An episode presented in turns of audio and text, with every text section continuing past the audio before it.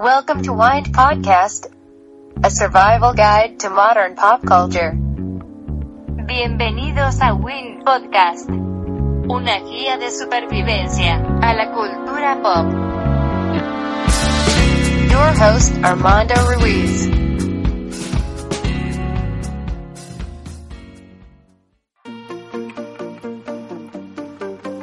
Doce puntos para entender a los millennials. Bienvenidos a el primer programa de Win Podcast. Este busca ser un podcast regular aquí en mi página armandoruizr.com. Yo soy Armando Ruiz y el día de hoy les quería platicar de un tema que lo están manejando mucho desde hace un par de años, lo usan mucho los medios, que es la generación de los millennials. Todo el mundo lo usa de manera indiscriminada para los que tienen 20 principalmente, algunos de principios de los 30. Pero ¿qué es un millennial? ¿Y por qué la gente especialmente toda la gente que tiene que ver con marketing, toda la gente que tiene que ver con campañas publicitarias de RP, le están haciendo tanto, tanta fiesta a este público, ¿no? Empezamos con explicarles qué son los millennials. My name is Giovanni Giorgio, but everybody calls me Giorgio. Narcisistas, flojos, egocéntricos, eh, aliados de la tecnología y con un futuro que les pertenece. Así es como la revista Time define a los millennials en su artículo de Me, Me, Me Generation en mayo de 2013. Sin embargo, yo creo que se queda en una definición bastante trivial. Los ponen como una generación bastante banal en ese sentido. Más que ser unos bichos raros que surgieron casi casi por generación espontánea, estamos ante una nueva cultura del consumidor los millennials se puede catalogar como millennial, aquellos jóvenes que han nacido entre 1988 y 2000, aunque hay algunos, algunos estudios que dicen que nacieron a partir de 1980, en este caso, eh, los que todavía estamos a finales de los 20, incluso ya rozando los 30, los podemos considerar millennials, ¿no? Sin embargo, quería comentarles cómo los millennials se relacionan el día de hoy con, con las cosas que compran, con las cosas que usan, cómo interactúan, Así que les van 12 puntos para entender a los millennials. Número 1. En primer lugar, están completamente familiarizados con la tecnología. Su vida y su forma de comunicarse a través de la pantalla. No tienen problema en usar laptops, tablets, smartphones, el cambiar el sistema operativo de Windows a Mac o aprender a usar software especializado incluso de manera autodidacta, ¿eh? el aprender Photoshop, el aprender Flash Audacity sin necesidad de tomar un curso. Pueden aprender a usar la, suite de Adobe, eh, toda esa parte de InDesign, eh, el mismo Photoshop, Flash, Illustrator, sin tener que pagar esos cursos eh, carísimos que presumen los diseñadores, ¿no? Le sacan provecho a las apps, de hecho buscan que su teléfono esté abierto a la descarga de apps y lo mejor de todo es que no ven esto como un plus, sino como parte de su día a día, ¿no? Número 2. El segundo punto es que Internet es su principal fuente de información. Cada vez es más rara la ocasión en que ven televisión y se sienten distanciados de los presentadores de noticias que ven sus padres, del clásico presentador de las noticias de la noche o del fin de semana o del programa matutino. Leen las noticias en Twitter, ven películas en YouTube o en Netflix. Sus referencias de comedia vienen de los videoblogs como pueden ser Wherever Tomorrow, KL Chumel Torres, Hola Soy Germán, etc. Eh, ellos no necesitan salir de su casa o comprar un Blu-ray para ver una película. De hecho, ¿saben por qué los Blu-ray están cada vez más baratos? Porque, porque no se venden. Tristemente no se venden. Las opiniones políticas de los millennials se sustentan en lo que leen las redes sociales y saben de las vidas de sus amigos por este mismo medio. Número 3. En tercer lugar, buscan la experiencia inmediata y cuando quieran. Un millennial se hubiera muerto de desesperación o de aburrimiento si como hace 20 años hubiera tenido que formarse una hora para imprimir sus fotografías o para revelarlas porque era de rollo, ¿no? Y, que solamente fueran 24 fotos. Tardar media hora en bajar una MP3 como hace 10 o 15 años hubiera sido impensable, ¿no? O tardarse horas en descargar un video. Por eso también los torrents van cada vez eh, más, de salida para descargar películas, ¿no? Ellos quieren las fotos para allá y poder tomar todas las que quieran, quieren subirlas de manera instantánea a sus redes sociales para obtener el beneficio de que los amigos les den like, los comenten, los compartan o que en Twitter les den su retweet o su fav, ¿no? quieren poder echarse la temporada completa de serie favorita en una sentada, como es el caso de Netflix.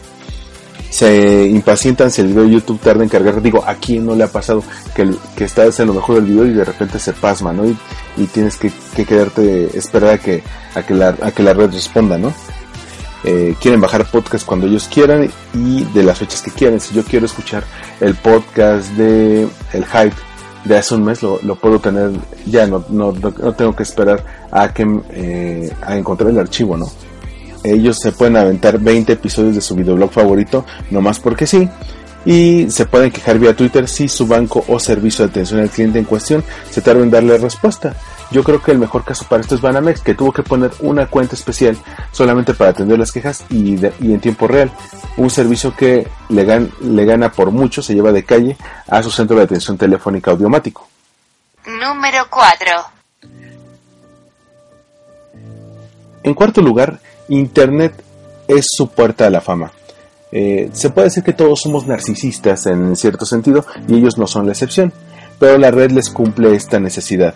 Pueden subir decenas o cientos de fotos de ellos, de su vida, de sus pasiones, para que los amigos puedan admirarlos o para que en Tinder le, le ayude con el ligue, para dar una sensación de que tiene una vida muy interesante en Facebook, etcétera. Pueden grabarse haciendo sketches cómicos o monólogos, juntar visitas y hasta ganar dinero por ello, como el caso de los videobloggers, ¿no? Pueden hacer podcasts solamente por diversión y en algunos casos convertirse en influenciadores, en influencers que las marcas reconocen y patrocinen como también pasa con los bloggers normales, ¿no? Son la generación que hizo famosos a blogueros, tuiteros, podcasteros y videoblogueros, los que hacen movimientos sociales con un hashtag y hasta se pueden organizar para echar atrás leyes que atenten contra sus intereses sin necesidad de salir a la calle, como ya ha pasado con leyes que tratan de censurar eh, las actividades de Internet de con una como fue el caso de la ley Dorin que iba muy en el sentido como la famosa acta no hace algunos años. Ellos prefieren avalar una causa en change.org sin necesidad de moverse de, de, su cama de su sillón y sin necesidad de salir a la calle tenemos el caso este 2015 del Partido Verde Ecologista que están juntando firmas para que les quiten el registro en el IFE y llevan por las 100.000 no número 5 en quinto lugar ven el home office como opción. Eh, la rutina de la oficina ya no les parece tan atractiva. Eh, les parece una forma de estancarse, de envejecer y consideran que, puede, que pueden hacer trabajo en casa. ¿Y quién no lo ha pensado en algún momento? Al menos en un rango de edad más o menos como de 20, 30 años. Decir, sabes que todo lo que me, lo que me piden que haga en la oficina, yo lo puedo hacer en mi casa, no me, no me aviento una hora o dos horas de transporte, eh, ni gastar en comida ya, simplemente puedo estar aquí en mi casa haciendo lo mismo, ¿no? Y con los mismos resultados, es lo mejor. Algunos incluso dejan de considerar un trabajo de oficina como primera opción y se lanzan al mundo del freelanceo y, sin contar todos aquellos que se lanzan para emprender por cuenta propia. Número 6. En el punto número 6, eh, ya tienen menor interés en inversiones de largo plazo como una casa o un coche el comprometerse a pagar una mensualidad durante 10, 20 o 30 años les parece algo demasiado absurdo como para tomarse en serio, ¿no? Prefieren rentar, tener roomies, usar taxi o en este caso Uber que ya está pegando mucho en varios países, o incluso rentar una bicicleta para ir al trabajo como en el caso de las ecobicis, incluso comprar, una bicicleta, o la usan para salir a pasear con amigos, ven el auto como un gasto innecesario. Eh, quiero aclarar, no todos, sí hay muchos que, que, ven el, auto todavía como una opción de estatus o como una herramienta para su trabajo, pero también hay tendencias de gente que dice, sabes que en esta ciudad el, el tráfico me estresa, eh, no me quiero aventar horas de vida y atorando el tráfico, puedo viajar perfectamente en metro, puedo viajar perfectamente en bici, ¿para qué lo, lo dejo? no Entonces ha crecido este tipo de, de tendencias, sobre todo en los millennials, eh, consideran que el auto tiene gastos eh, que se pueden evitar como mecánicos, el servicio, la tenencia, la verificación, los estacionamientos, el ballet parking, las multas, etcétera, y todo ese dinero lo pueden usar para otras cosas, ¿no? Otros no están conformes con, con el valor de la vivienda de acuerdo al espacio que reciben, es decir, pagar eh, cientos de miles de dólares por 60 metros cuadrados de espacio, ¿no? Cuando si en algún momento quieren tener familia no les va a caber ahí y se van a seguir endeudando 20 años, ¿no? a la vez no quieren pagar los impuestos que vienen con eso, como el caso del predial y a veces ni siquiera tienen la seguridad de que van a ganar lo suficiente para pagar el crédito de la casa. Imagínate, si, si alguien te pudiera asegurar que vas a ganar, por así decirlo, 20 mil pesos durante 20 años, sin que te despidan, sin teniendo un fondo de ahorro para otras cosas, eh, tal vez lo, lo, harías, pero muchos no tienen esa seguridad hoy en día, ¿no? Así que, pues ven mejor esta opción de quedarse con los padres, que incluso en algunos países como España es una tendencia que está regresando. Eh, gente que antes se iba a vivir solo, ahora está regresando a casa de los padres por cuestiones de, dinero, ¿no? O también está la opción de aquellos que en lugar de comprar prefieren rentar. Incluso muchos de ellos no le ponen eh, mucho interés a amueblar una casa, ¿no? Mientras tengan lo básico está bien, no importa que no tenga eh, todos los electrodomésticos, ¿no? Número 7. En el punto número 7, comprar bienes eh, que les den una sensación de libertad es una prioridad. Mira, si en el punto anterior el tener coche o casa no era tan atractivo, por otro lado, eh, buscar productos y servicios acordes a sus intereses eh, les llama mucho la, atención. ¿Qué tipo de productos? Una buena laptop que les permite editar video o diseñar, una tablet que les permita ver redes sociales o videos y un smartphone para mandar mensajes a los amigos. Ya no usan tanto el teléfono móvil para llamar. Me pasó un, eh, caso muy chistoso de una amiga que le negó una cita a un tipo porque el tipo le llamó por teléfono. Y cuando, y cuando nos cuenta le dijimos, oye, pero ¿por qué se te llamó? Pero es que no entiendes, es que me ha hablado. ¿Cómo se le ocurre haber hablado? ¿Por qué no me mandó un WhatsApp? O sea, ¿qué clase de ruco eh, se quiere conmigo, no? Eh, ahora son más usuarios de, WhatsApp y de Line. Somos más usuarios de WhatsApp y Line.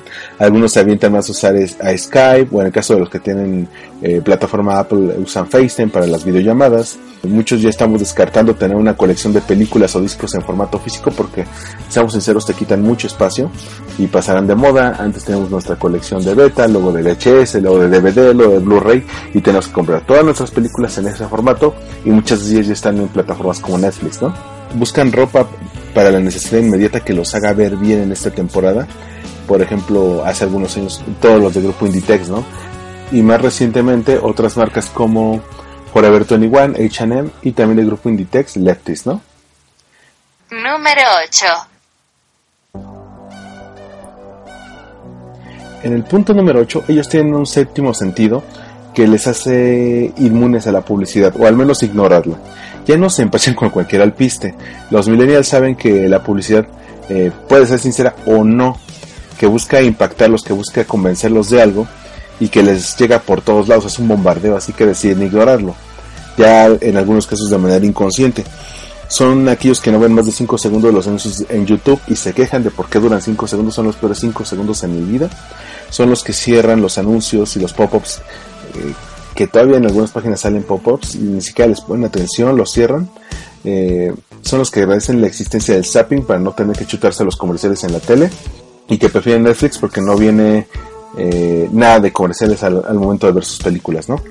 Hay quienes este, hasta maltratan la publicidad que ven en el metro y los que hacen memes de la poca publicidad que les gusta, ¿no?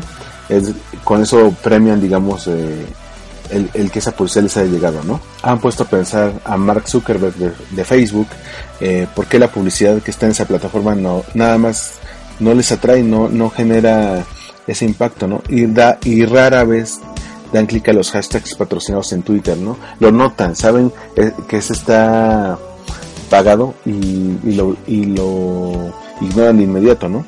O también atacan a las marcas y sienten que, que están pagadas o infladas, ¿no? Incluso a políticos que sienten que eh, su plataforma es, falsa simplemente porque llega el momento de elecciones y todo el mundo se mete a las redes sociales, ¿no? Para hacer campaña. Número 9.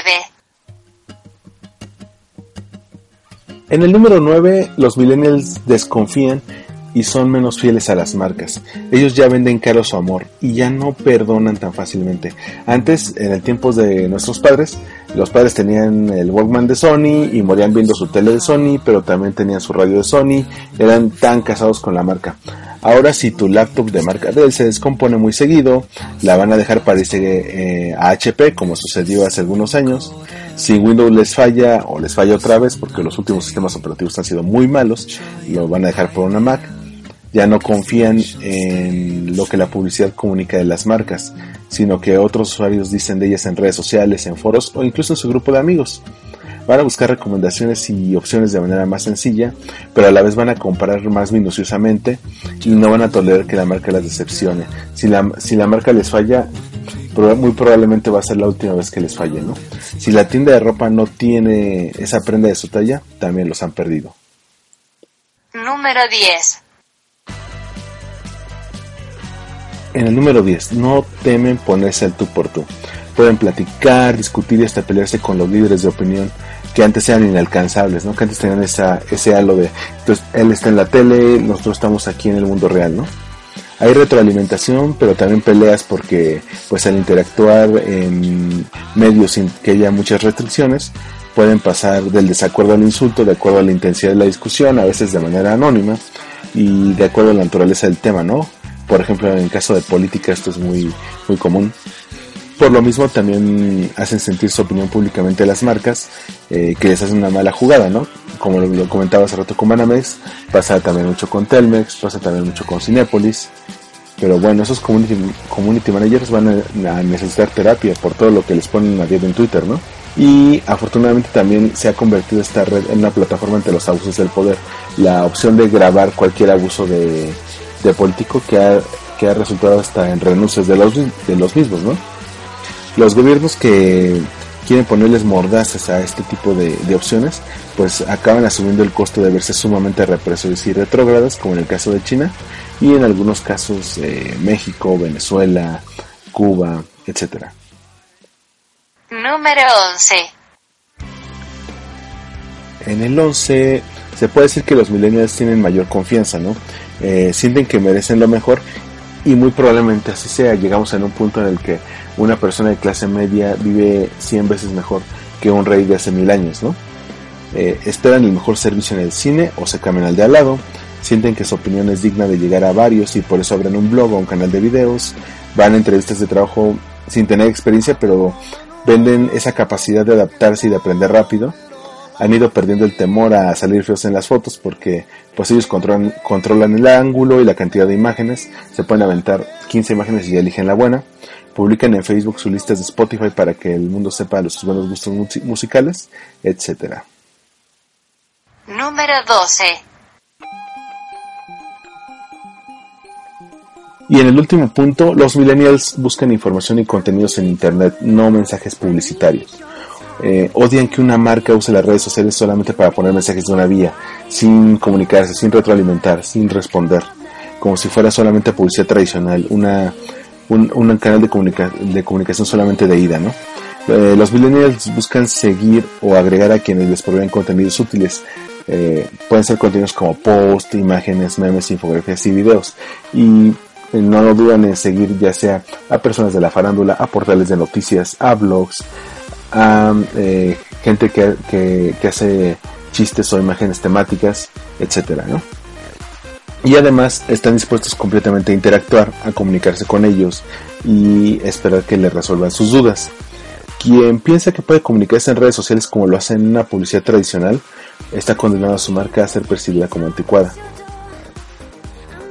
Y bueno, estos son los millennials, es la nueva evolución del consumidor y cuyo estilo de vida ha comenzado a ser imitado por otros segmentos de mercado. Y se puede decir que, lo, que este grupo, los millennials, están definiendo las nuevas leyes del marketing, ¿no? La duda es, eh, ¿estarán preparadas las marcas para llegar a este público? Eh, no solamente las marcas, sino las agencias que trabajan con ellas, las agencias de publicidad, de relaciones públicas, de promociones, etcétera. Les dejo con esta duda, espero que estos 12 puntos les hayan servido. Cualquier cosa me encuentran en Twitter como armando-mkt, en la página de internet de armandoruizr.com o en el perfil de YouTube de Armando Ruiz. Cualquier cosa quedo a sus órdenes en estos medios y por favor cuídense mucho, nos vemos en el próximo podcast. Hasta luego.